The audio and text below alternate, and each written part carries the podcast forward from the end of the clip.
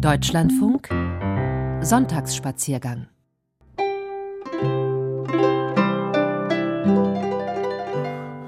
Meine sehr verehrten Damen und Herren, willkommen zu den Reisenotizen aus Deutschland und der Welt.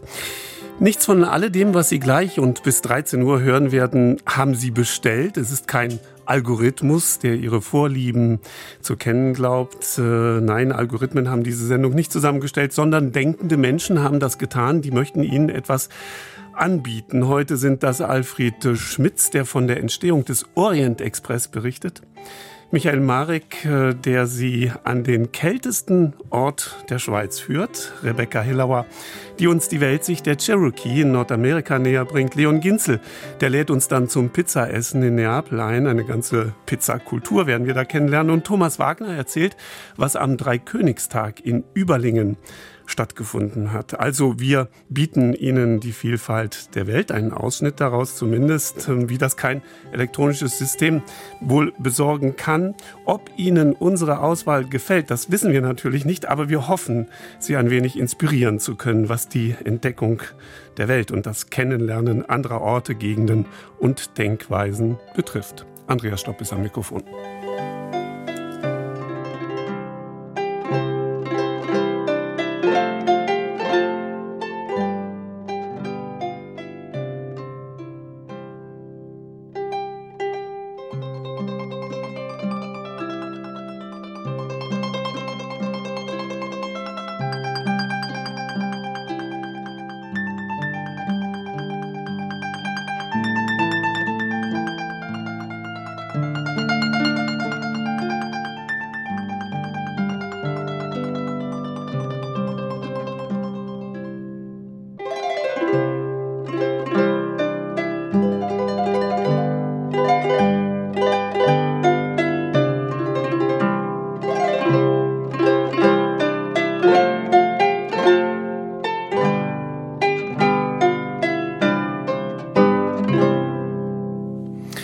Möchten die Sendung starten, meine Damen und Herren, mit einem traditionellen ukrainischen Neujahrslied, ähm, das um 1930, deswegen werden Sie die Melodie kennen, zum beliebten amerikanischen Carol of the Bells mit neuem Text wurde.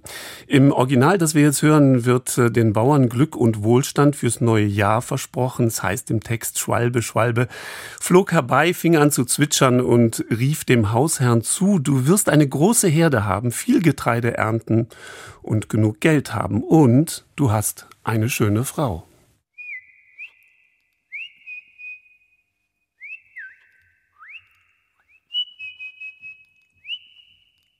Щедрик, щедрик, щедрівочка, прилетіла ластівочка, стала собі чебетати, господаря викликати, чи не віди, господарю, Ovečky pokotili, zajanečky narodili, v tebe tovar je budeš mati mirko groši. V tebe tovar je budeš mati mirko groši. Tečne židinka, čobrowa, choć nie groszita.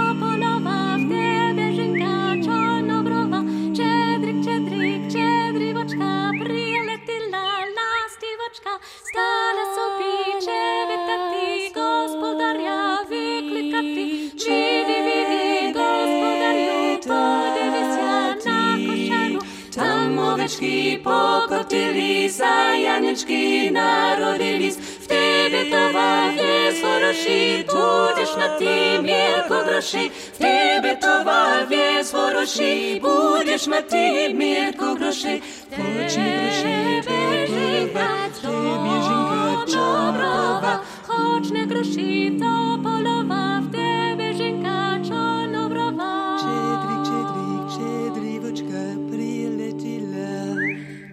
Las, ty woczka.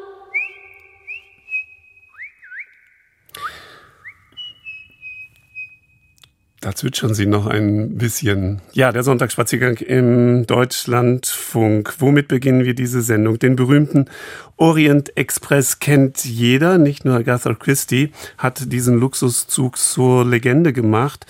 Aber den Visionär dahinter, also seinen Erfinder, der das Bahnreisen vor 150 Jahren revolutionierte, den kennen nur wenige. Der Wissenschaftsjournalist und Buchautor Gerhard Rekel hat vor kurzem eine Biografie über den 1845 geborenen Georges Nagelmakers vorgelegt, der für seinen Traum vom komfortablen Reisen mit der Bahn lange kämpfen musste. Er hatte eine Idee in einer Zeit, in der der Deutsch-Französische Krieg 1870 tobte, in der die Länder den Nationalismus frönten, in dem man sich abgrenzte. Genau in dieser Zeit hatte er die Idee, Europa mit Nachtzügen zu verbinden. Und das war natürlich verrückt.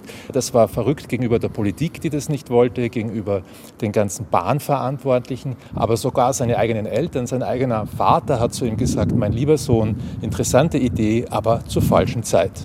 Ja, das ist also die Stimme von Gerhard äh, Rekel, dem Wissenschaftsjournalisten und Buchautor.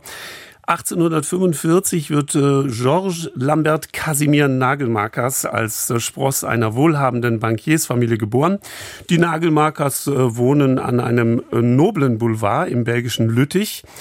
Die Eisenbahn ist damals zwar schon erfunden, aber das Hauptverkehrs- und Reisemittel jener Zeit ist noch ein anderes. Wir folgen Alfred Schmitz. Man muss sich vorstellen, in dieser Zeit sind ja die meisten Menschen noch mit Postkutschen gereist. Ja? Und da wurde alle 300 Kilometer längstens die Pferde gewechselt und man musste übernachten. Also es war eine Tortur. Man musste zu sechst eng in diesen Kojen sitzen. Man wurde durchgeschüttelt. Es hat gestunken. Es gab keine Heizung, kein Licht. Und man darf nicht vergessen, in dieser Zeit, im 19. Jahrhundert, sind die meisten Leute, das weiß man heute aus soziologischen Untersuchungen, überhaupt nicht mehr als 25 Kilometer aus ihrem Geburtsumkreis hinausgekommen.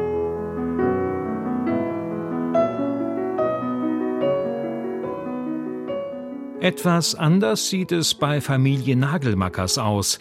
Die gibt sich sehr weltoffen und mondän und kann es sich durchaus leisten, schon einmal eine weitere Reise zu unternehmen. Eher konservativ zeigen sich Vater und Mutter Nagelmackers allerdings, als sich ihr Sohn Georges mit Anfang 20 in seine um einige Jahre ältere Cousine verliebt.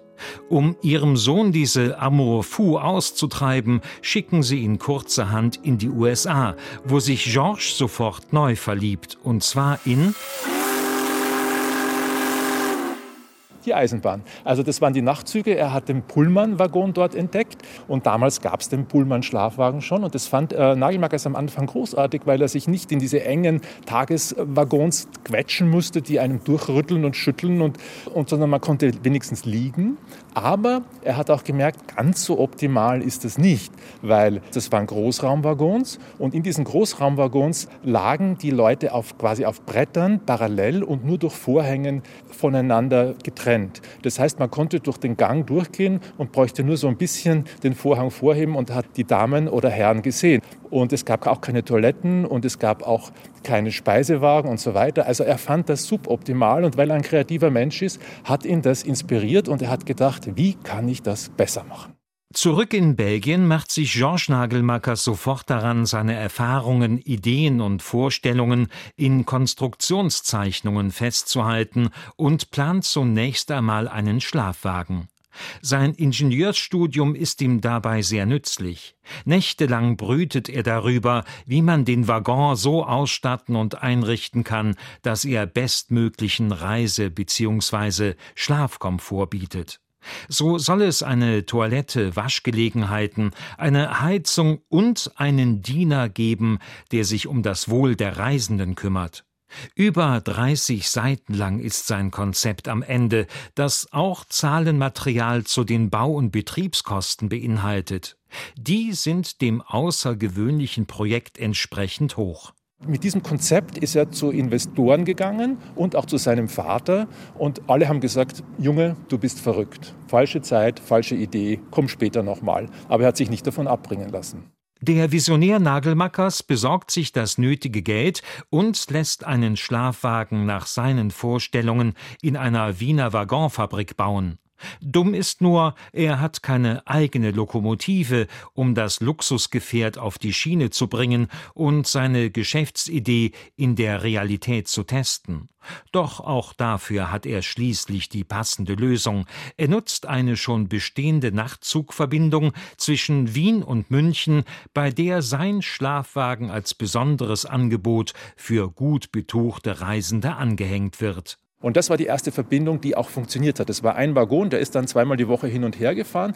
Aufgrund dieses Erfolgs konnte er dann die Strecke verlängern nach Paris. Das war quasi schon der halbe Orient Express und das war auch ein Erfolg. Und so ging es Stück für Stück weiter, wobei er allerdings zweimal fast bankrott äh, geworden wäre, weil es das Problem war, das waren ja viele lokale Bahngesellschaften und er musste mit allen Verträgen abschließen und alle haben Bedingungen diktiert.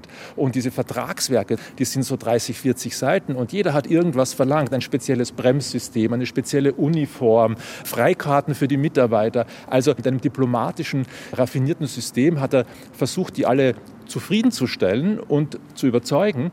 Nagelmackers gelingt es auch, das belgische Königshaus von seiner Geschäftsidee zu überzeugen.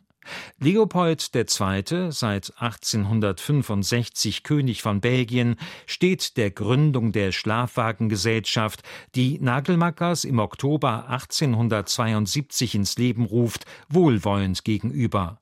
Allerdings sieht die königliche Unterstützung etwas anders aus, als es sich der Jungunternehmer erhofft hat.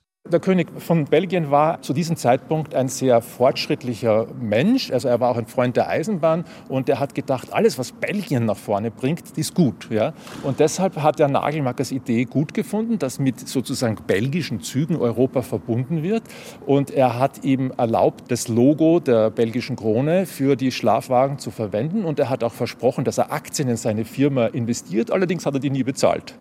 Trotz einiger Rückschläge und wirtschaftlicher Turbulenzen entwickelt sich Nagelmackers Aktiengesellschaft, die Compagnie Internationale de Wagonlit, zum Erfolgsmodell. Die Reisenden, die in seinen komfortablen Schlafwagen kreuz und quer durch Europa rollen, sind begeistert. Doch Nagelmackers ist noch nicht zufrieden. Für seine gut betuchte und verwöhnte Klientel möchte er die langen Bahnfahrten um einen ganz besonderen Service erweitern und präsentiert seinem sprachlosen Aufsichtsrat eine neue Idee. Ein Restaurant auf Schienen. Auch damals haben ihm alle, sein eigener Aufsichtsrat, für verrückt erklärt. Gesagt, Speisewagen, was heißt das, dass man in einem Restaurant sitzt und von Hamburg nach Wien fährt? Ein Restaurant, das sich verschiebt, das ist doch grotesk, sowas kann ich mir gar nicht vorstellen. Und weil er sich nicht durchsetzen konnte, hat er einen Umweg gewählt. Er hat relativ kostengünstig einen alten Gepäckwaggon genommen und einen alten Personenwaggon, hat den Gepäckwaggon zur Küche umgebaut und den Personenwaggon zum Speisewagen. Und die Kellner mussten sozusagen während der Fahrt auf offener Fläche die heißen Menüs zwischen den beiden Waggons hin und her manövrieren, was bei Regen oder Schneefall vielleicht nicht so angenehm war. Aber dieser Waggon fuhr zwischen Bebra und Berlin und er war ein Erfolg. Und dann hat der Aufsichtsrat eingeschwenkt und man hat ihm sozusagen mehr Geld gegeben und er, er hat den ersten Speisewaggon überhaupt gebaut. Das war ein Dreiachser, der in der Mitte eine kleine, fast mikroskopische Küche hatte, links einen Salon für Raucher und rechts einen Salon für Nichtraucher. Nun wagt Nagelmackers auch noch den nächsten Schritt. Er bringt einen kompletten Luxuszug auf die Schienen, der neben Speise- und Schlafwagen auch über einen großzügigen Salon und komfortable Reiseabteile verfügt und der den Okzident mit dem Orient verbinden soll. Am 4. Oktober 1883 soll der Orient Express seine offizielle Jungfernfahrt antreten. Auf dem Pariser Ostbahnhof, dem Gare de l'Est, steht der Zug zur Abfahrt bereit. Sein Ziel Konstantinopel, das heutige Istanbul. Luxusschiff zu Land. Grand Hotel auf Rädern. Mit dem fliegenden Teppich in den Orient. Mit diesen Schlagzeilen wird die spektakuläre Fahrt des Orient Express in den Pariser Gazetten angekündigt. Auf dem Bahnsteig drängen sich die Schaulustigen, um den prachtvollen Luxuszug zu bestaunen. Nagelmackers ist entsprechend angespannt und nervös. Diese Jungfernfahrt muss ein Erfolg werden. Der Bahnpionier hat eine Reihe von illustren Gästen zu dieser besonderen Premierenfahrt eingeladen. Neben wichtigen Investoren, einigen reichen Bankiers, sind über 20 Zeitungsreporter und Journalisten mit an Bord. Darunter auch Henri-Georges Stefan Adolphe Oper de Blowitz, der in Paris als Korrespondent der Londoner Times und des New Yorker Harper's Magazine schreibt. Sein packender Reisebericht wird etwas später um die Welt gehen und zur besten Reklame für Nagelmackers Orient Express werden. Die neuen Wagen, die wir einweihen, sind geräumig und bequem. Man kann sich darin nach Belieben ausstrecken, selbst wenn man viel beleibter ist als ich. Der gedämpfte Ton der Räder hinter den geschlossenen Türen und den zugezogenen Vorhängen dringt wie ein ungewisser und monotoner Rhythmus leise an das Ohr des Schlafenden und wird ihm zum Wiegenlied. Der Schlummer nimmt uns auf. Das Abteil, in transparente Dämmerung gehüllt, rollt durch die Nacht. Nur der Pfiff der Lokomotive durchbricht die Ruhe.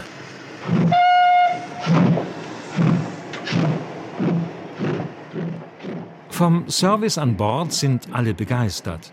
Kellner in brauner Livree mit goldenen Epauletten und weißen Handschuhen servieren feinste Speisen und gute Tropfen, wie der Pariser Feuilletonist Edmond François About in seiner Reisereportage festhält. Es fehlte weder an frischer Butter aus Isigny noch an Wein aus Bordeaux, frischen Früchten oder edlen Zigarren. Dermaßen umsorgt und verwöhnt nehmen die Reisenden kaum Notiz davon, dass beim Halt in München ein neuer Speisewagen angehängt werden muss, weil beim Regulieren ein Radlager heiß gelaufen ist und ein Brand droht. Nagelmackers ist ein Improvisationstalent und hat für jede kritische Situation die passende Lösung parat. Mit nur wenigen Minuten Verspätung erreicht der Zug schließlich kurz vor Mitternacht Wien, wo weitere Gäste zusteigen, darunter auch zwei elegante Damen. Die eine ist die Gattin des Direktors der österreichischen Bahn, die andere ihre Schwester. Feuilletonist Abutz ist von der weiblichen Eleganz der Zugestiegenen ebenso begeistert wie vom Reisekomfort seines Schlafabteils. Die Matratzen und die Kissen sind genau richtig. Nicht zu hart und nicht zu weich. Der Perfektionist Nagelmackers lässt sogar jede Nacht das Bettzeug wechseln. Ein unbekannter Luxus, der selbst in den reichsten Familien kaum stattfindet. Auch die Toiletten sind luxuriös, reichlich mit Seife, heißem und kaltem Wasser ausgestattet und werden von Dienern makellos sauber gehalten. Der einzige Nachteil von Nagelmackers Toiletten man fühlt sich darauf sauwohl und bleibt so lange, dass die anderen Fahrgäste ihrer Not kaum Herr werden. Am dritten Tag der exklusiven Zugreise, es ist ein Sonntag, erreicht der Orient Express am frühen Morgen Bukarest. Dort ist zwar eine kurze Stadtbesichtigung eingeplant, doch daraus wird nichts. Am Bahnsteig wird die Reisegesellschaft von einer Delegation des rumänischen Königs abgefangen. Der etwas eitle und eigenwillige Monarch möchte die einmalige Chance nutzen, der internationalen Journalistenschar sein neu erbautes Schloss bei einem Galaempfang zu präsentieren. Nagelmackers, der unbedingt seinen Zeitplan auf der Reise nach Konstantinopel einhalten möchte, ist wenig begeistert von der außerplanmäßigen Unterbrechung.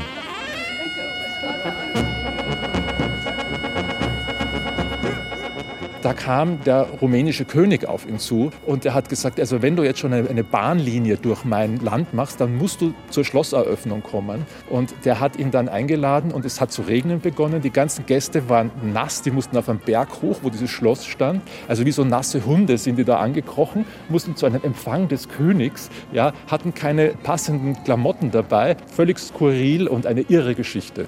Als die Fahrt dann nach diesem außerordentlichen Programmpunkt weitergehen kann und die Orientreisenden schließlich nach einer Donauüberquerung, einem Zugwechsel und einer längeren Schiffspassage am 9. Oktober 1883 Konstantinopel erreichen, ist die Begeisterung groß. Das Schönste ist der erste Blick, das Profil der Hügel, die Kuppeln und Minarette die warmen Farben, das An- und Ablegen der Schiffe, die wunderbare Vielfalt. Bemerkt Edmond Abut und sein Journalistenkollege de Blowitz schreibt: Ich hatte unzählige Bücher über den Bosporus gelesen, sowie Zeichnungen und Gemälde gesehen. War, was ich jetzt sah, schöner als das, was ich mir erträumt hatte?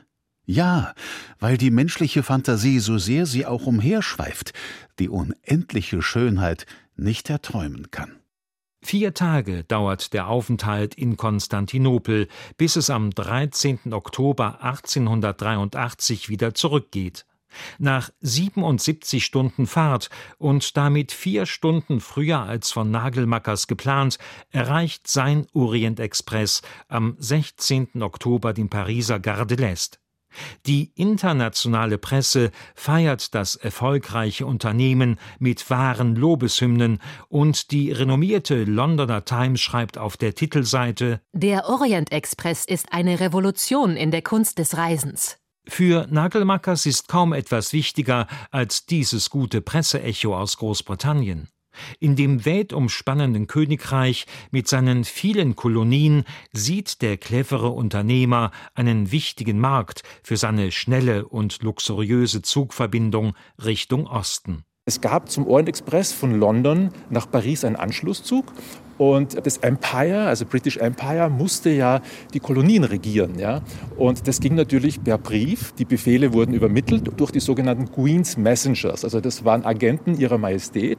Die hatten einen Koffer dabei mit Befehlen und die sind nach Indien gereist. Wenn die mit dem Schiff nach Indien gereist sind, von England außen herum über Afrika, sind sechs Wochen vergangen. Da war die Situation vielleicht schon wieder eine andere.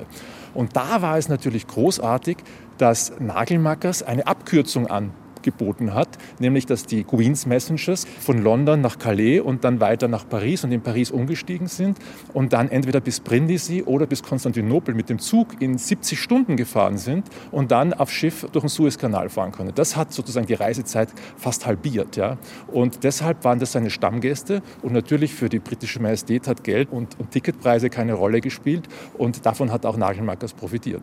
Der Erfolg dieses Zuges übertrifft die Prognosen.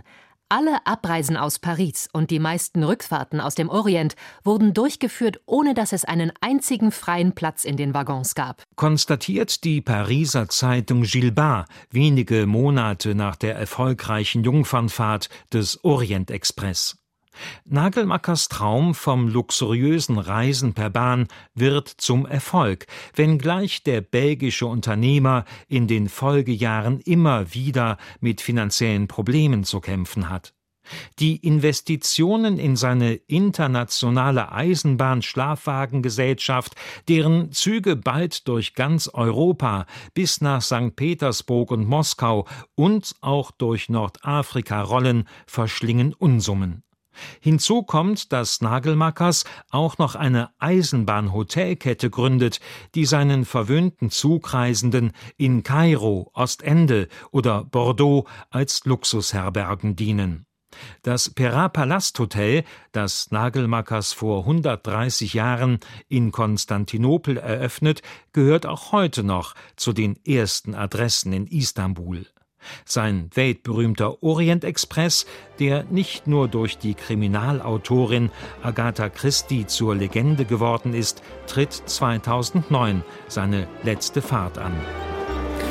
Mein Kollege Alfred Schmitz über den Erfinder des legendären Orient Express, den belgischen Unternehmer Georges Nagelmakers, 1845 in Lüttich geboren, 1905 verstorben. Das Buch Monsieur Orient Express von Gerhard Rekel, das ist beim Verlag Kremeyer und Scheriau in Wien erschienen. Die Geschichte beim äh, Stopp in Rumänien haben wir ja gehört. Diana Rasina singt uns in rumänischer Sprache. Când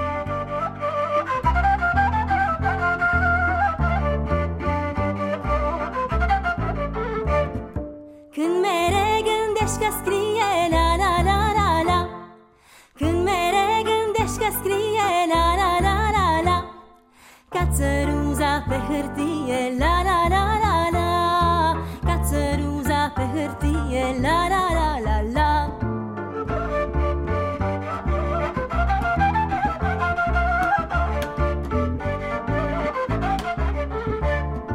Și îi mersul legănatul, la la la la la Și îi mersul legănatul, la la la la la Cu dragostea amestecatul, la la la la la Cu dragostea amestecatul, la la la la la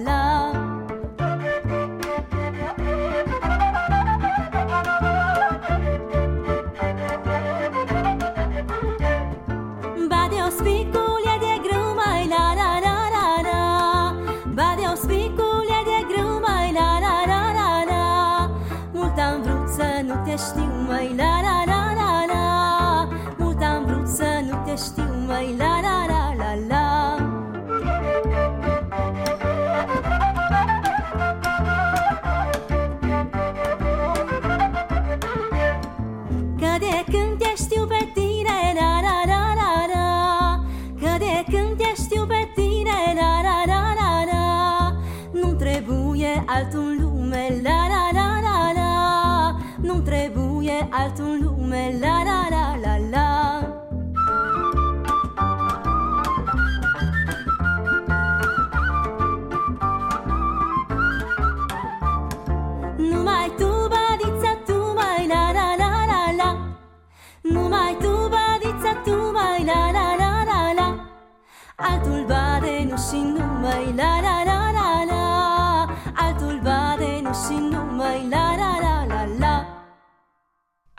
Abschiedsvers von Paul Scherbart.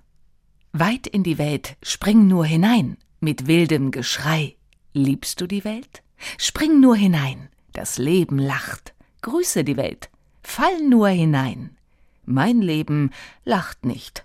Das wird ein Gedicht und muss ernster sein. Weit in die Welt, spring nur hinein. Ich bleibe zurück und wünsche dir Glück. Wir springen weiter in die Welt hinein nach den Nachrichten. Die Liert-Habe, eine Folkgruppe aus dem Allgäu, hören wir jetzt noch mit einem humoristischen Hit aus dem 19. Jahrhundert. Das Kanapee stammt eigentlich aus einem Singspiel aus Berlin. Machen Sie es sich bequem auf dem Kanapee. Haben Sie das auch gehört? Es hat geklingelt. Das ist bestimmt wieder der Nachbar. Na, da hilft es nicht.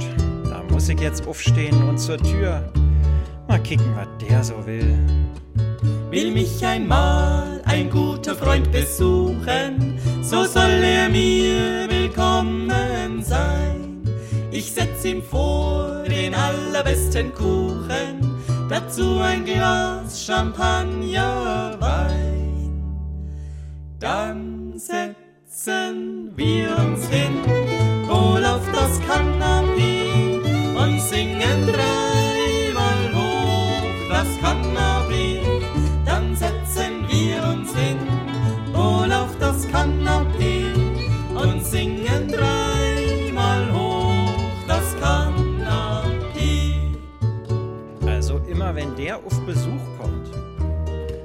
bringt er so ein Billion Fusel mit. Da es mir tagelang schlecht. Also das fühlt sich an, als müsste ich sterben. Und auf dem Kanapee, da will ich sterben, da will ich auch begraben sein.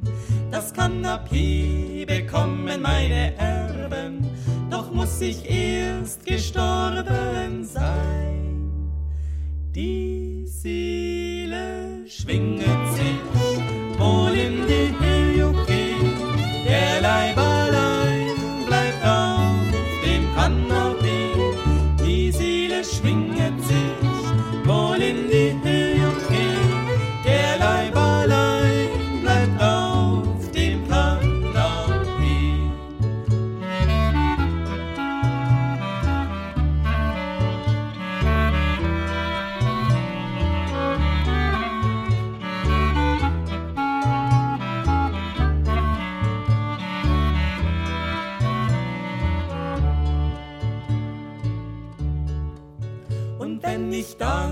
von Erden bin geschieden, ins bessere Jenseits geh ich ein. Ich lebe dorten glücklich und zufrieden und trink ein Glas Champagner Wein. Nur eines fehlet mir, das macht mir bitteres Weh. Das ist mein gutes altes Cannabis. Mir bitteres Weh. Das ist mein gutes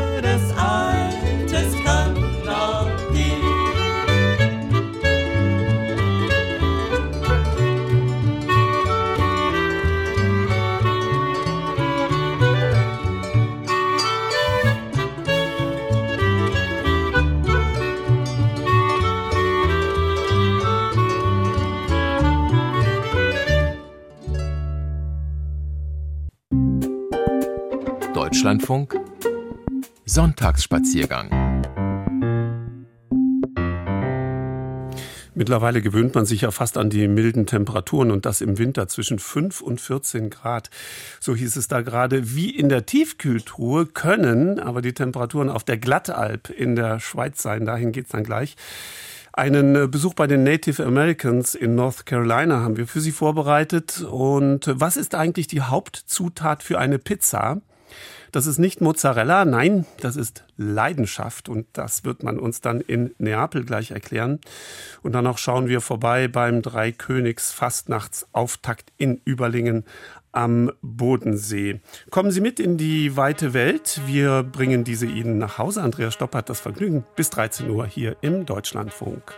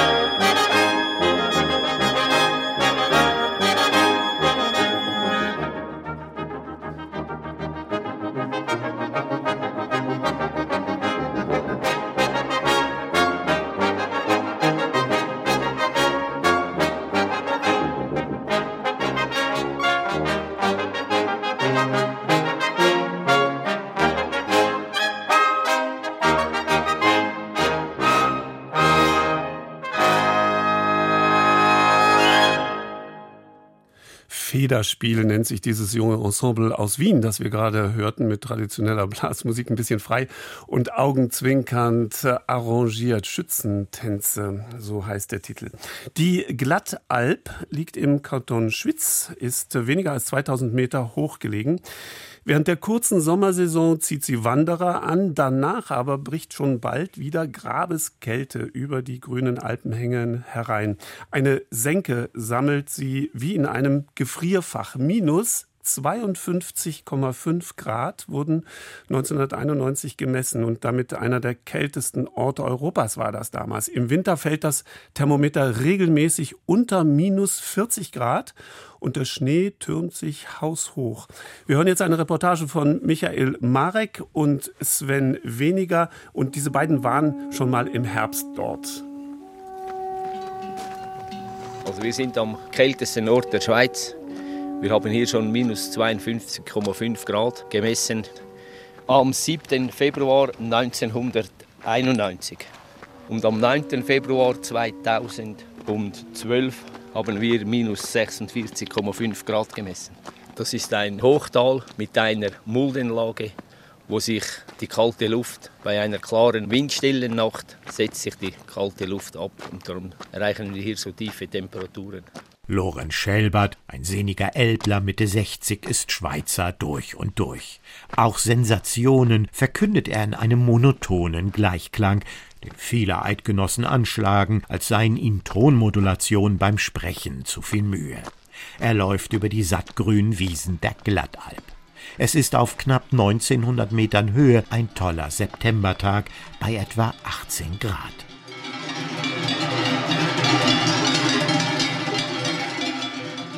Während unten im Murtital alljährlich Ende September nach dem Almabtrieb der Viehmarkt stattfindet, liegen hier oben trotz der sommerlichen Temperatur bereits die ersten Schneefelder.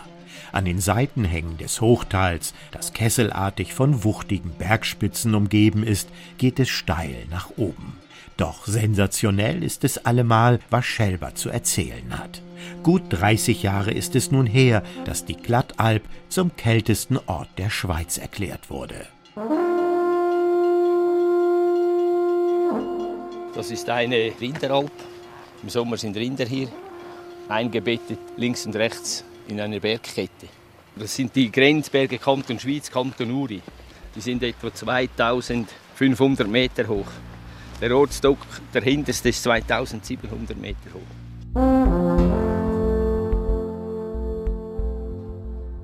Wie ein Festungswall laufen die schiefergrauen Felsen hinter der Alm zusammen. Hier ist das Bisistal zu Ende, ein Seitenarm des Murtitals ganz im Süden des Kantons Schwyz. Wer hier das Ende der Zivilisation vermutet, hat recht. Mehrmals muss man den Bus wechseln, um vom Kantonshauptort Schwyz zum Talende zu kommen. Dort geht es per Seilbahn auf 1850 Meter. Dann ist man endlich da. Lorenz Schelbert ist verantwortlich für das Elektrizitätswerk in Bisistal, durch dessen Turbinen die Murti fließt, ein 30 Kilometer langes Flüsschen, das die Berge hinabstürzt und dabei so viel Fahrt aufnimmt, dass es für ein eigenes E-Werk reicht. Weiter hinten ist ein See, ein natürlicher See, den wir jetzt angezapft haben, das Kraftwerk. Der ist dann im Sommer oder im Frühjahr bei der Schneeschmelze angestiegen und im Winter ist das Wasser wieder versickert. Nur wegen des Kraftwerks haben sie einen 3,3 Kilometer langen Tunnel vom Bisistal nach oben zur Glattalp durchs Gestein gedrillt. Er ist im Winter, wenn bei Schneehöhen von über vier Metern die Seilbahn längst den Dienst eingestellt hat, der einzige Weg hierauf, erklärt Lorenz Schelbert. Zuerst 300 Meter horizontal Stollen, dann 1000 Meter mit einer Stollenbahn hinauf, der Druckleitung entlang und dann noch zwei Kilometer wieder eine Horizontalstollen. Meistens ist die Straße zum Kraftwerk schon gesperrt.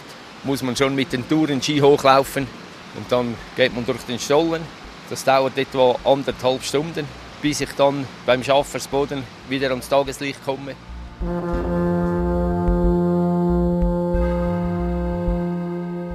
Hinter dem Ausgang des Stollens am Glattalpsee steht die Wetterstation. Ein großer weißer Kasten auf Stelzen voller Instrumente, die dem E-Werk anzeigen, was hier oben gerade los ist. Drumherum von den Gletschern der Eiszeit glattgeschliffenes Karstgestein. Schelbert schlägt die Metalltür des Tunnels hinter sich zu und erzählt.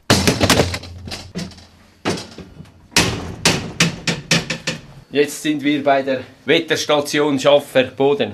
Da kann man vom Stollen aussteigen.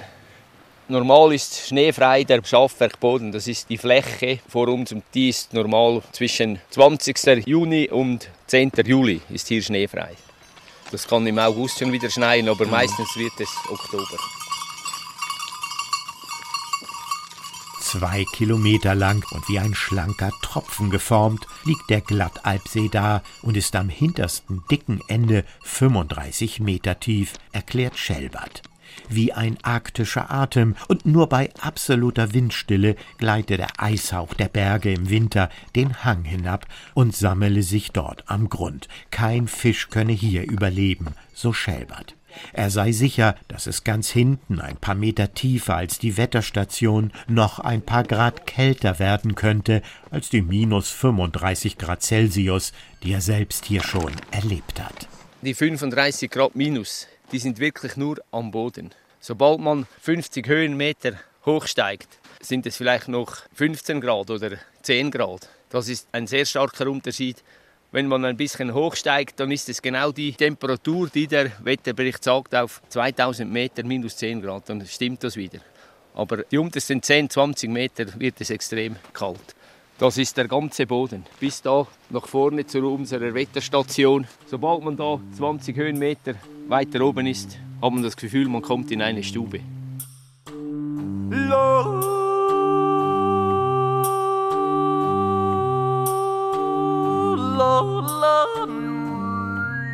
Pro zwei bis drei Meter verliert man ein Grad Temperatur am Kältepol der Alpenrepublik. Doch Schelbert macht das nichts aus, im Gegenteil, er genießt diese Welt, die dann nur ihm gehört. Wenn er auf seiner Tour durch den Tunnel Stollenbahn, Lichtfilter und Druckleitung kontrolliert hat, beginnt der angenehme Teil des Tags.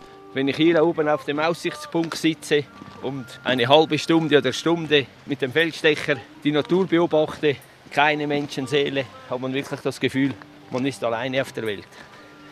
Ich suche mir natürlich auch schon einen schönen Tag aus, damit ich auch eine Skitour machen kann. Dann gehe ich vielleicht noch irgendwo auf eine kleine Anhöhe, esse etwas aus dem Rucksack, nehme den Feldstecher nach vorne und schaue, ob ich irgendwo ein paar Gemsen sehe. Dann packe ich wieder zusammen und fahre runter ins Bisistal.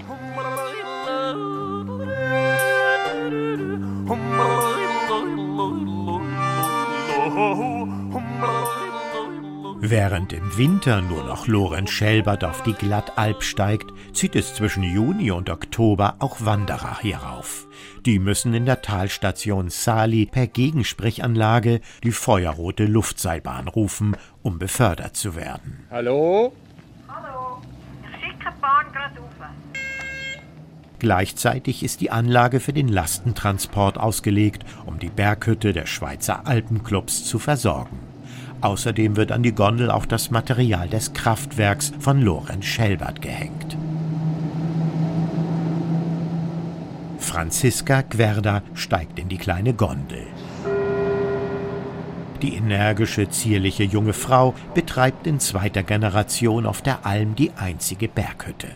Diese wurde 2020 modernisiert und verfügt neben dem Restaurant auch über 51 Schlafplätze in modern eingerichteten Zimmern. Ich bin quasi da reingeboren und äh, mein Großvater war da oben schon auf der Alp, also mit seinen Kühen und Rindern und Ziegen und Schweinen. Und dann hat mein Vater übernommen. Seit es meinen Vater gibt und seit es mich gibt, sind wir jeden Sommer auf der Glattalp. Und dann haben wir 2007 haben wir ähm, die Hütte übernommen zusammen. Aber die Herberge ist nur im Sommer geöffnet für die kurze Wandersaison von Juni bis Oktober. Um dann als Hüttenwärtin auf der Glattalp zu arbeiten, nimmt sich die gelernte Kindergärtnerin extra frei. Danach gehe es wieder ins Tal, denn auf der Glattalp werde es dann einfach zu kalt, sagt Franziska Gwerder. Der Talkessel, der macht eigentlich die Kälte. Da sinkt die Kälte einfach auf den Boden hinunter und wenn es dann windstill ist, dann gibt es dann wirklich da die kalten Temperaturen auf der Glattalp. Auf dem Weg von der Bergstation der Seilbahn zur Almhütte des Alpenvereins, die Gwerda mit drei Angestellten führt, braut sich am Horizont eine Nebelfront auf, vielleicht mit neuerlichem Schneefall. Wetterkapriolen und Extreme sind hier auf der Glattalp an der Tagesordnung und sie können gefährlich sein. Ja, es gibt eben sehr starke Unwetter manchmal und es blitzt auch sehr nahe. Und wenn der Blitz dann nahe einschlägt, dann kann schon mal das Telefon kaputt gehen. Oder mal eben, wenn die Tiere da oben sind, eins treffen. Und ja, mit dem müssen wir immer rechnen. Ja, letztes Jahr ist es passiert. Vor allem, wenn, die Rinder auf einer Krete stehen, zuoberst auf dem Hügel und der Blitz dann einschlägt, dann ist es dann meistens schon passiert, ja. Das ist nichts Ungewöhnliches. Ja, also ich bin persönlich immer sehr vorsichtig, wenn ein starkes Gewitter kommt. Ja, dann bin ich lieber in der Hütte. Auch das Klima habe sich verändert, erzählt Franziska Gwerda. Als ich noch Kind war, da hat es immer, wo der Weg hochgeht, immer ein Schneefeld den ganzen Sommer gehabt. Jetzt gibt es immer wieder Sommer, wo das auch wegschmilzt. Und diesen Sommer ist es auch jetzt schon wieder weg. Ja. Rekorde bringen es mit sich, angezweifelt zu werden, und so hat auch die Glattalp einen Konkurrenten, der ihr den Titel als Kältepol der Schweiz streitig macht. La Prévine heißt der Ort im Kanton Neuchâtel an der französischen Grenze. Dort will man die 52,5 Grad Minus nicht anerkennen und führt dafür als Grund einen vermeintlichen Makel der Glattalp ins Feld, erzählt Lorenz Schelbert. Es ist ja nicht bewohnt und darum ist ja auch der Kampf mit La Prévine als kältester Ort der Schweiz. Aber dort ist es bewohnt und leben Leute. Die schweizerische meteorologischen akzeptieren es nicht. Uns interessiert es eigentlich nicht groß, ob diese Resultate oder Temperaturen anerkannt werden oder nicht. Es gibt dann immer einen Zeitungsartikel und mehr eigentlich nicht. Ja, das ist La Previn im Jura. Das ist auch so ein Hochtal. Das ist bewohnt und dort haben sie auch schon minus 35 Grad gemessen. 1987 waren es sogar minus 41,8 Grad. Darauf sind die La Previner bis heute stolz. Lorenz Schelbert hat damit kein Problem und lächelt schelmisch zufrieden in sich hinein. Denn mal ehrlich, was sind schon minus 42 Grad? Ganz normales Winterwetter eben, wenn man selbst aus der Kühltruhe steigt, an einem der kältesten Orte Europas.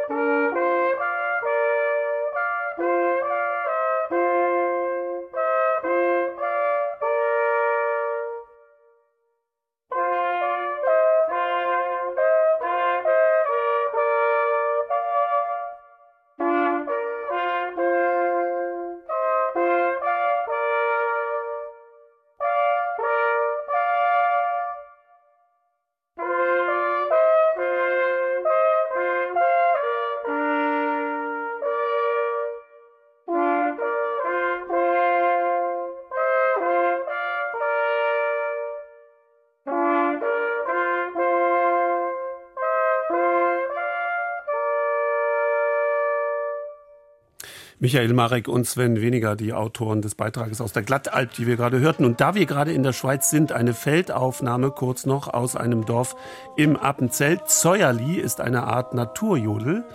Seit Jahrhunderten Teil des Silvesterrituals wird auch heute noch teilweise am 13. Januar gefeiert, nach dem julianischen Kalender. Die Kläuse ziehen von Tür zu Tür mit großen Kuhglocken und improvisieren die Zeuerli-Gesänge.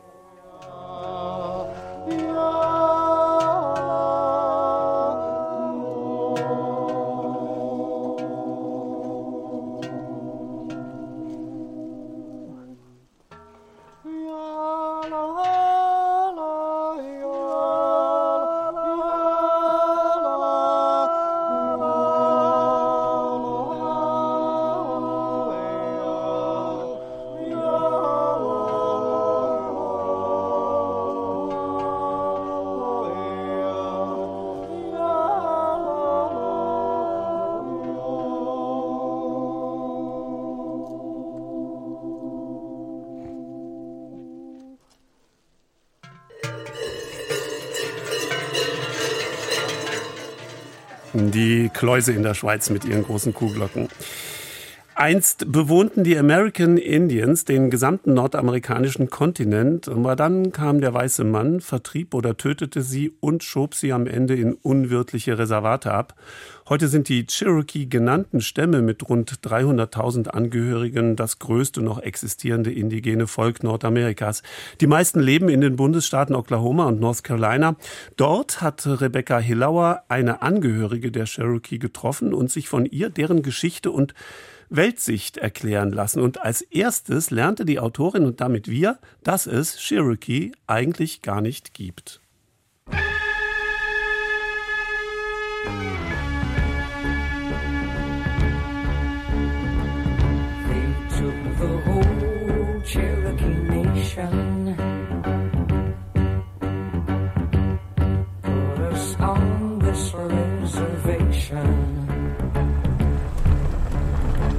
Der Song über den Niedergang des stolzen Cherokee-Volkes ist ein Ohrwurm. Ich höre ihn über Kopfhörer auf dem Weg nach Cherokee. Das Städtchen mit gut 2000 Einwohnern liegt im US-Bundesstaat North Carolina. Hier treffe ich mich mit Juanita Wilson, die mir heilige Stätten ihres Stammes zeigen will. Die 58-jährige Soziologin ist eine zierliche Frau mit kurzen dunklen Haaren. Sie gehört dem Volk der Kituwa an, besser bekannt als Cherokee. Diesen Namen sollen die Kituwa der Überlieferung nach im 15. Jahrhundert durch einen spanischen Abenteurer erhalten haben. Juanita Wilson. Wir selbst nennen uns nicht Cherokee, das ist nur unser Markenname. Das Wort Cherokee existiert in unserer Sprache nicht. Wir nennen uns Kituwa. Kituwa bedeutet das erste Volk. Die Kitua waren einer der fünf zivilisierten Stämme, die um das Jahr 1820 nach dem Vorbild der USA ein Regierungssystem mit Häuptling, Senat und Repräsentantenhaus einrichteten. Weil sie sich anpassten, durften sie auf einem Großteil ihres ursprünglichen Stammesgebietes bleiben. In der Ferne sehe ich die bewaldeten grünen Berghänge des Smoky Mountain Nationalparks. Die wären einst Kitua-Land gewesen, sagt Juanita Wilson. Nun zieht es alljährlich Zehntausende Touristen hierher, im Sommer zum Wandern und im Winter zum Skifahren und das ganze Jahr über ins Spielcasino von Cherokee. An den Einnahmen sind alle Kitua beteiligt. Wir bekommen alle Dividende ausgezahlt, knapp 7000 Dollar zweimal im Jahr.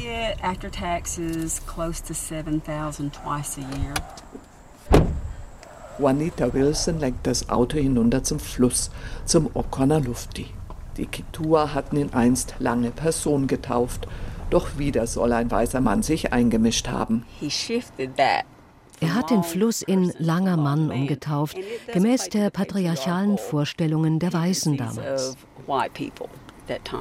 Die Kitua sind jedoch ein matrilineares Volk, bei dem Zugehörigkeit und Besitz über die Mutterlinie weitergegeben werden. Bei einer Eheschließung etwa heiratet ein Mann in den Clan seiner Frau ein. Auf Betreiben von Kitua Frauen ist der Fluss inzwischen wieder in Lange Person umbenannt worden. Wir steigen an einer Brücke aus. Der sanft dahinströmende Fluss symbolisiert das traditionelle Verständnis der Kitua, in Respekt und in Einheit mit der Natur zu leben. Doch diese Lebensphilosophie schwindet mit den Generationen ebenso wie die Kenntnis der Stammessprache. Deswegen hat Juanita Wilson im vergangenen Jahr eine Säuberungsaktion im Fluss organisiert. Clothes, garbage, clothes. Wir haben Kleidung und Schuhe herausgefischt. Eigentlich sollten wir nicht einmal in den Fluss spucken, weil er ein lebendiges Wesen ist. Die Stammesältesten verehren ihn wie ein Familienmitglied. Wir sagen, sein Kopf ist in den Bergen und seine Füße im Meer. Also ist für uns alles entlang des Flusslaufs lange Person. Alles, was flussabwärts liegt, wird davon beeinflusst, was du flussaufwärts tust oder nicht tust. Also respektieren und schützen wir es. Wir lassen die Stadtgrenze hinter uns, schaukeln mit dem Auto über einen Feldweg. Ich höre Krähen und sehe eine Schlange vorbeihuschen. Hier liegt der Kitua Mound. Der Legende zufolge war der Erdhügel einst das Zentrum der Ansiedlung. Die Kitua nennen ihn unsere Mutterstadt. Der heilige Ort war ursprünglich bis vier Meter hoch. Die Medizinmänner des Stammes hielten hier die ewige Flamme des Lebens am Brennen. Doch das ist lange her. So this is Rise. Juanita Wilson zeigt auf eine unscheinbare Erhebung inmitten einer Grasebene. Manchmal kommen wir hier zusammen zum Hügelbauen. Wie unsere Vorfahren bringen wir von zu Hause Erde mit, in einem Korb oder in einem Schildkrötenpanzer und legen sie auf den Hügel. Das verbindet uns wieder mit der Erde, von der wir leben. Bei diesen rituellen Zusammenkünften entzünden die Kitua symbolisch auch wieder ein ewiges Feuer. Hinter dem Erdhügel steigt tatsächlich Rauch auf.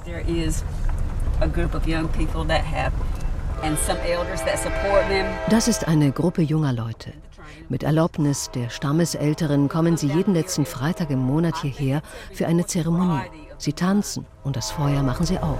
And they dance and see the fire Juanita Wilson engagiert sich mit einer gemeinnützigen Organisation dafür, nach dem Vorbild des Kitua Mount weitere heilige Erdhügel zu restaurieren. Wird es je eine Versöhnung geben mit dem weißen Amerika, das den American Indians das Land und zum Teil ihre Kultur nahm? Juanita Wilson ist skeptisch. I always think about how can the United States ever be ich frage mich, wie die Vereinigten Staaten jemals respektabel sein können, die vom ersten Tag an Blut an ihren Händen haben. Eine Entschuldigung? Das ist nicht, was wir wollen. Sorgt dafür, dass so etwas nicht wieder passiert, dass die Wahrheit ans Licht kommt. Das wär's. Make sure that the truth comes out. That's it. he I oh I I I I am. Hey, I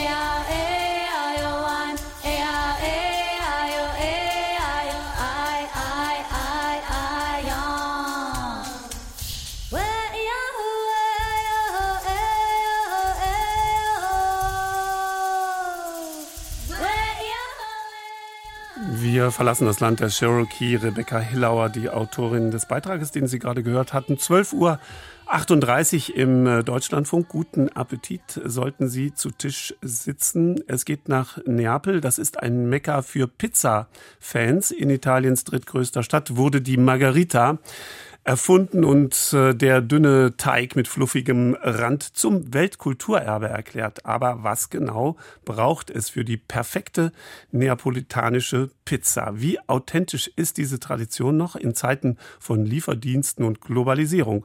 Leon Ginzel hat sich auf die Spur von Neapels Pizzakultur begeben und die berühmtesten Pizzerien der Stadt besucht. Freitagabend in Neapels Stadtteil Matadei.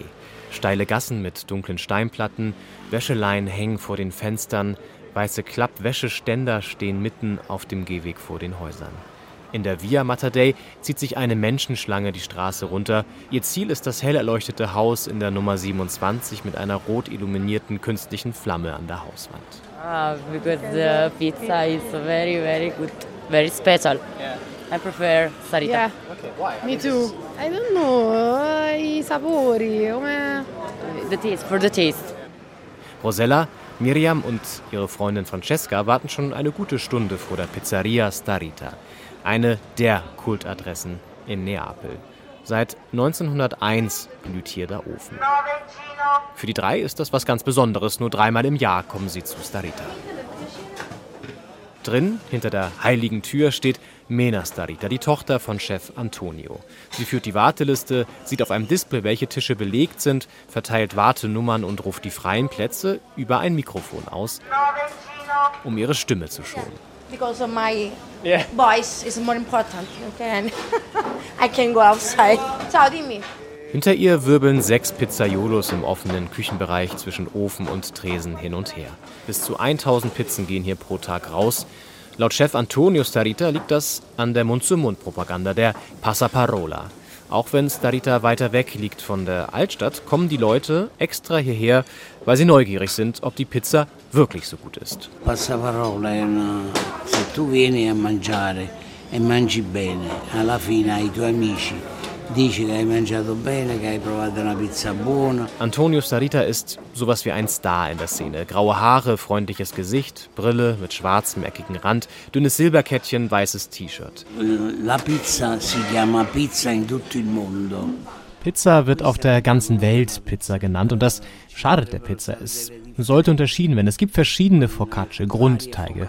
Dann kommt an einem gewissen Punkt die neapolitanische Pizza. Es ist ein Handwerk, das uns überliefert wurde, das wir versuchen weiterzutragen. Wir bewahren die Tradition, auch mit den Öfen.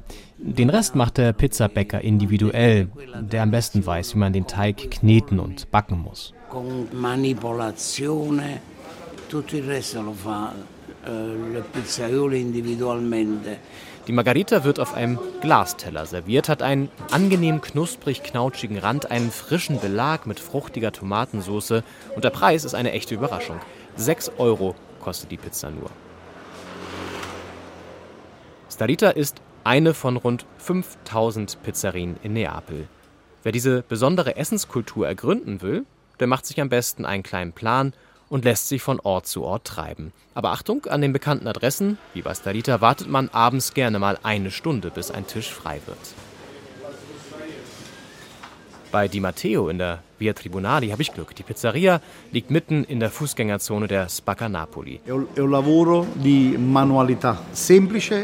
Eine Original Margarita zu machen ist einfach, aber es erfordert eine Menge Know-how. Man rollt die Teigscheibe, dann kommt die Tomatensauce, zwei Löffel, Mozzarella und Basilikum, Olivenöl und Käse. Eduardo Amendola ist der Chef in Di Matteo. Seine Frau Adele gehört zur Gründerfamilie. Der berühmteste Gast ist im Laden omnipräsent. Ex-US-Präsident Bill Clinton wagte sich 1994 während des G7-Gipfels in Neapel in die Pizzeria, angelockt vom Mann, der damals wie heute am Ofen steht, Paolo Mancini. Clinton passò di qui, salutava. Clinton ging vorbei, grüßte, gab allen die Hand. Bei mir angekommen, ziehe ich ihn rein und habe viel riskiert, das war sehr gefährlich, aber es ging gut. Ich habe ihn reingebracht und eine kleine Pizza aus dem Ofen gegeben. Ich wollte ihm auch noch ein Bier ausgeben, aber er sagte, nein, Coca-Cola. Lui disse no, Coca. Diese Anekdote wird hier natürlich oft erzählt. Trotzdem hat die herzlich raue Art von Mancini etwas Authentisches. An die 1,90 groß, breites Kreuz, rote Wangen, graue Bartstoppel, Brille mit runden Gläsern, Tattoos auf den muskulösen Oberarmen, Silberkette, grimmige Miene. Typ sympathischer Seebär. Mancini trägt ein weißes T-Shirt mit Di Matteo-Schriftzug. Bis man damit am Ofen stehen darf, dauert es. Es braucht Jahre der Erfahrung, zwei, drei. Maximal 90 Sekunden geht es rein in den bis zu 400 Grad heißen Ofen, dann kommt die fertige Pizza dampfend raus. So langsam bekomme ich ein Gefühl dafür, welche fast schon industriellen Dimensionen Pizza in Neapel hat. Ganz deutlich wird das bei der wahrscheinlich berühmtesten Pizzeria der Stadt, in der L'Antica Pizzeria da Michele. Hier ist die Schlange vor der Tür noch mal länger und deutlich internationaler als bei Starita zum Beispiel. Mitverantwortlich dafür? Julia Roberts.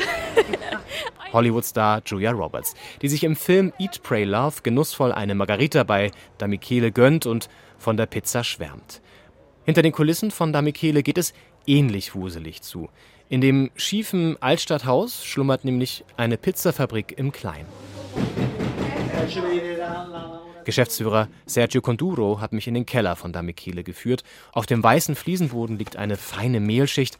Ein Mitarbeiter faltet Pizzakartons aus Pappe und legt sie auf Stapel, die sich bis zur Decke türmen. Conduros Urgroßvater gründete Damikele im 19. Jahrhundert. Inzwischen ist die Pizzeria eine globale Marke mit Filialen in New York, Tokio, Barcelona und Berlin, um nur ein paar zu nennen. Geht bei so viel Expansion nicht auch die Seele, die Pizzakultur verloren? Allora, la pizza per noi ha un significato storico, ma soprattutto anche un significato culturale.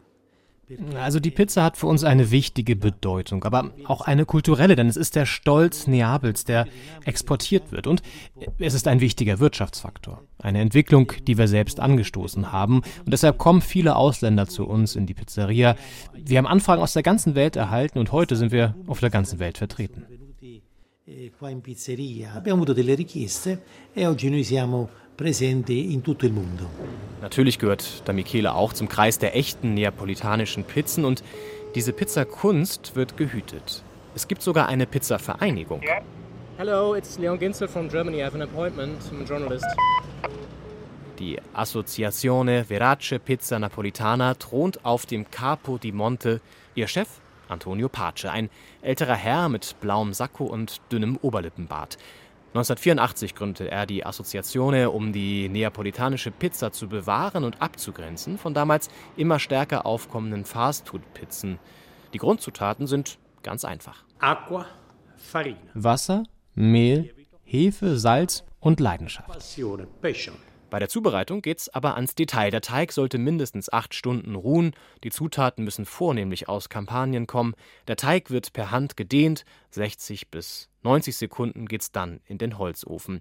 Die Kruste darf nur ein bis zwei Zentimeter hoch sein, maximaler Durchmesser der Pizza 35 Zentimeter. Wer all das befolgt, kann sich mit einem entsprechenden Schild an der Tür schmücken. Fast 900 Pizzerien in 50 Ländern tun das bereits. Diventare membro dell'associazione è difficile. Es ist schwierig, Mitglied der Vereinigung zu werden, denn es gibt keinen Mitgliedsbeitrag. Aber man muss zeigen, dass man die Backkunst der echten neapolitanischen Pizza beherrscht. Wir überprüfen das mit Besuchen oder online.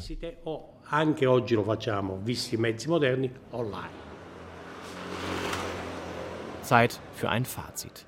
Neapels Pizza ist Kult, aber auch Massenware. Merkwürdig, heilig und Gleichzeitig exportierter Kapitalismus, ein von Männern dominiertes Familienbusiness, aber auch kühl kalkulierter Wirtschaftsfaktor. Trotzdem ziehen ein diese chaotische Stadt, ihre raue Echtheit und die glühenden Pizzaöfen in den Bann. Ich komme wieder und dann geht's mal in die kleinen No-Name-Pizzerien der Stadt. Die nächste Liste mit Geheimtipps ist schon angelegt. Carlo Mazza e Rosa Pezza si sposarono, però Il connubio fu infelice, un inferno di vento. Lui diceva per sta pezzo ho perduto ogni sollazzo. Lei diceva questo mazzo che fastidi che mi dà. Fu così che Rosa Pezza un bel giorno si invaghì d'un amico un certo pizzo e con lui se ne fuggì. Pezzo e pizzo, senza mazza, se ne andarono a Milazzo. Oi lì, oi là, oi lì, oi là. Il tradito Carlo Mazza sono io. Ah! Eccomi qua, a se ingocciarno sapezza, a Milazzo insieme a pizza, va sicuro, faccio pazzo, faccio pazzo, voddichia, poi vedrete se lo fa, se lo fa, se lo fa, poi vedrete se lo fa.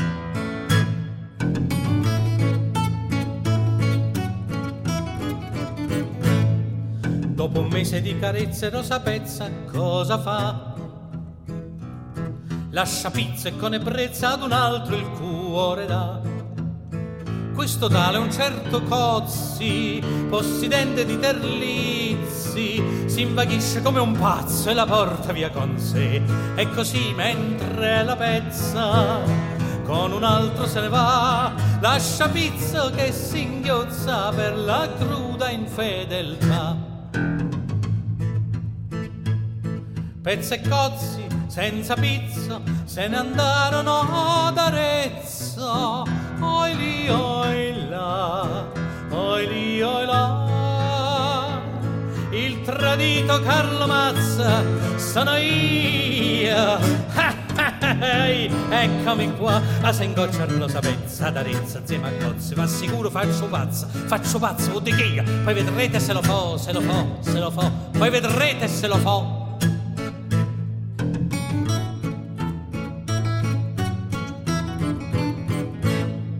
Per un pizzo e per un gozzi quella infame che mi fe. Ma c'è adesso Alberto Rizzo che tradisce tutti e tre. Pizza e cozzi custurizza si incontrarono a barazze e per quella ingrata pezza una rissa si ingaggiò. Quel tal cozzi disse a Pizzo non quel rizzo ucciderò e nemmeno a rosa pezza prendo il treno e me ne vo'. Pizza e rizzo, senza cozzi, si lasciarono a barazze. Oi lì, oi là, oi lì, oi là.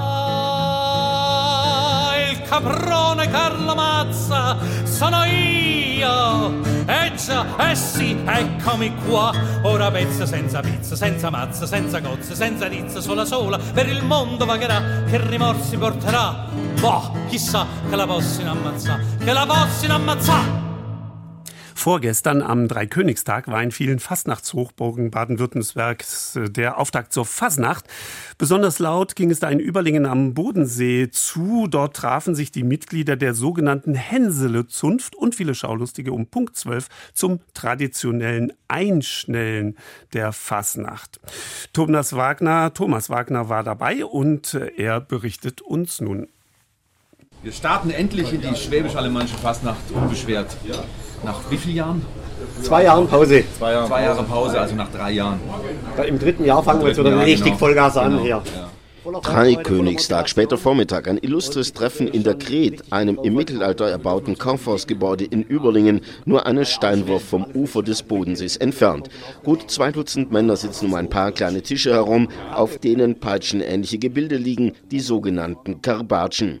Diejenigen, die sich hier versammelt haben, gehören der sogenannten Hänsele-Zunft an, tragen mit schwarzen und gelben Fransen gespickte Narrenmützen auf ihren Köpfen, noch einmal am Kaffeebecher nippen. Gleich wird's, sagt der Vorsitzende der Zunft, der sogenannte Hänsele-Vater Uwe Wolfensberger, ziemlich laut. Um zwölf wird sich hier die ganze Münsterstraße füllen mit jungen Männern, die die Kabatsche rausziehen und mit Glockenschlag zwölf wird es hier richtig abgehen. Jeder packt die Kabatsche aus und es wird ein richtig ohrenbetäubender Lärm hier an der Straße geben. Die Innenstadt von Überlingen. Hunderte Schaulustige stehen am Straßenrand. Die sogenannte Dampfkapelle, die auf der Treppe vor dem Münster Aufstellung genommen hat, beginnt mit ihrem Spiel.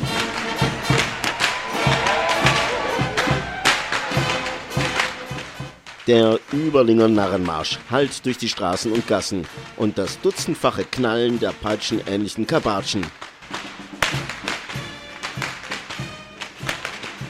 Ja, irgendwann muss man ja anfangen, das zu üben, damit man es dann an nicht perfekt kann. Und an Drei König, da fängt in Süddeutschland oder in Überlingen die Fasnacht an. nicht am 11.11., .11., das ist mehr im Rheinland und bei uns eben im Januar. Thomas Bross muss es wissen. Schließlich stand er als sogenannter Narrenvater 16 Jahre lang an der Spitze der Überlinger Narrenzunft und kennt natürlich das kleine Karbatschen einmal-eins. Das Karbatschenstellen ist eigentlich eine Achterbewegung über dem Kopf. Man versucht einen Kringel in das Seil zu bringen und dann läuft dieser Kringel das Seil entlang bis zum Ende und erlangt am Bändel dann die Schallgeschwindigkeit, die dann diesen Fetz erzeugt. Der Überlinger Narrenschunkler in einer Stadt, die als ausgesprochene Fasnachtshochburg gilt. Hier hat das närrische Treiben eine lange, eine sehr lange Tradition. Ja, das geht ja nach Hunderte zurück. Es gibt ja die Fasnachtsverordnung aus dem Jahr 1496 und das Hänsele selber wurde ja dann in den Chroniken der Stadt Überlingen im Jahre 1700 irgendwann auch immer erwähnt als das Teufelshäs der Kirche. Hänsele Vater Uwe Wolfensberger kennt sich natürlich in der Geschichte der Überlinger Fasnacht ein wenig aus. Vor allem weiß er auch über die Entstehung des Hänseles, die Fasnachtsfigur in Überlingen schlechthin, bestens Bescheid. Das Häs besteht aus vielen hundert Fransen, überwiegend schwarz mit einigen bunten Tupfern drin und sieht irgendwie furchterregend aus. Kein Wunder. Das Hänsele gibt natürlich eine Bewandtnis, das geht auf die Chronik der Schwerthanskompanie zurück. Das heißt, zu Zeiten des Dreißigjährigen Krieges wurde ein Bataillon, also eine Hundertschaft, wurde dem Kaiser zur Verfügung gestellt. Und dann ist einer abtrünnig geworden und dieser eine ist durch die Kneipen gezogen, alle anderen sind in den Gottesdienst gegangen und eben dieses eine besagte Person, die kam aus dem Krieg auch nicht mehr zurück. Während das Urhänsele also kein gutes Ende fand, gelten die heutigen Überlinger Hänsele allerdings als sehr liebenswürdige, närrische Zeitgenossen. Ihr ein wenig furchterregend gestaltetes Häs dürfen sie übrigens beim Einstellen noch nicht tragen, sondern erst in der Hochzeit der Fasnacht am Fasnachtssamstag beim traditionellen Überlinger Hänselejuck. Kabatschen dürfen sie aber jetzt schon, laut vernehmbar. Doch auch anderenorts geht's genau am Dreikönigstag los mit dem närrischen Treiben. Ein anderer Brauch, der sich aus dem Raum Rottweil ausgebreitet hat, ist das Abstauben. Man holt die Narrenkleider, die Kostüme also und die Masken aus den Truhen und den Schränken hervor und reinigt sie symbolisch vom Staub des vergangenen Jahres. Sehr beeindruckend ist übrigens auch, was in diesen Tagen in Köln, also im Karnevalsgebiet, geschieht in Köln, da ist um drei König herum immer der sehr beeindruckende Domgottesdienst für Karnevalisten. Es ist eine ganz besondere Atmosphäre und dann beginnt die Session so richtig. Erklärt Professor Werner Metzger, Brauchtumsforscher an der Universität Freiburg und der Fastnachtsexperte im süddeutschen Raum schlechthin von Süddeutschland nach Köln. Dieser Bogen scheint ungewöhnlich, liegt aber in diesem Jahr auf der Hand. Denn der Karneval feiert Jubiläum. 1823 gab es den ersten Rosenmontagszug, 2023 sind es jetzt 200 Jahre. Jucke, Jucke, Jucke, Rap, rap, rap, Zurück in Überlingen. Jucken, auf und abhüpfen zu den Klängen der Dampfkapelle. Nach dem Einschnellen geht's ins Galgenhölzle, eine Traditionskneipe der Narren. Und die üben übrigens nicht nur das Einschnellen, sondern natürlich auch ihren einzigartigen närrischen Schlachtruf. Also, eins, zwei, drei. Juhu!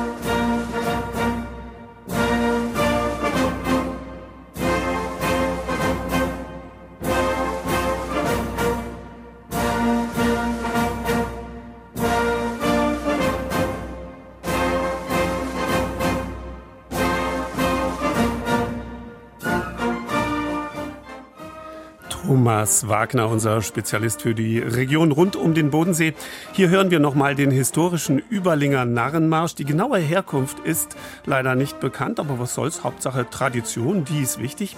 Traditionell auch nächsten Sonntag wieder unsere Reisenotizen. Andreas Stopp grüßt aus dem Kölner Studio in die Welt zu Ihnen nach Hause.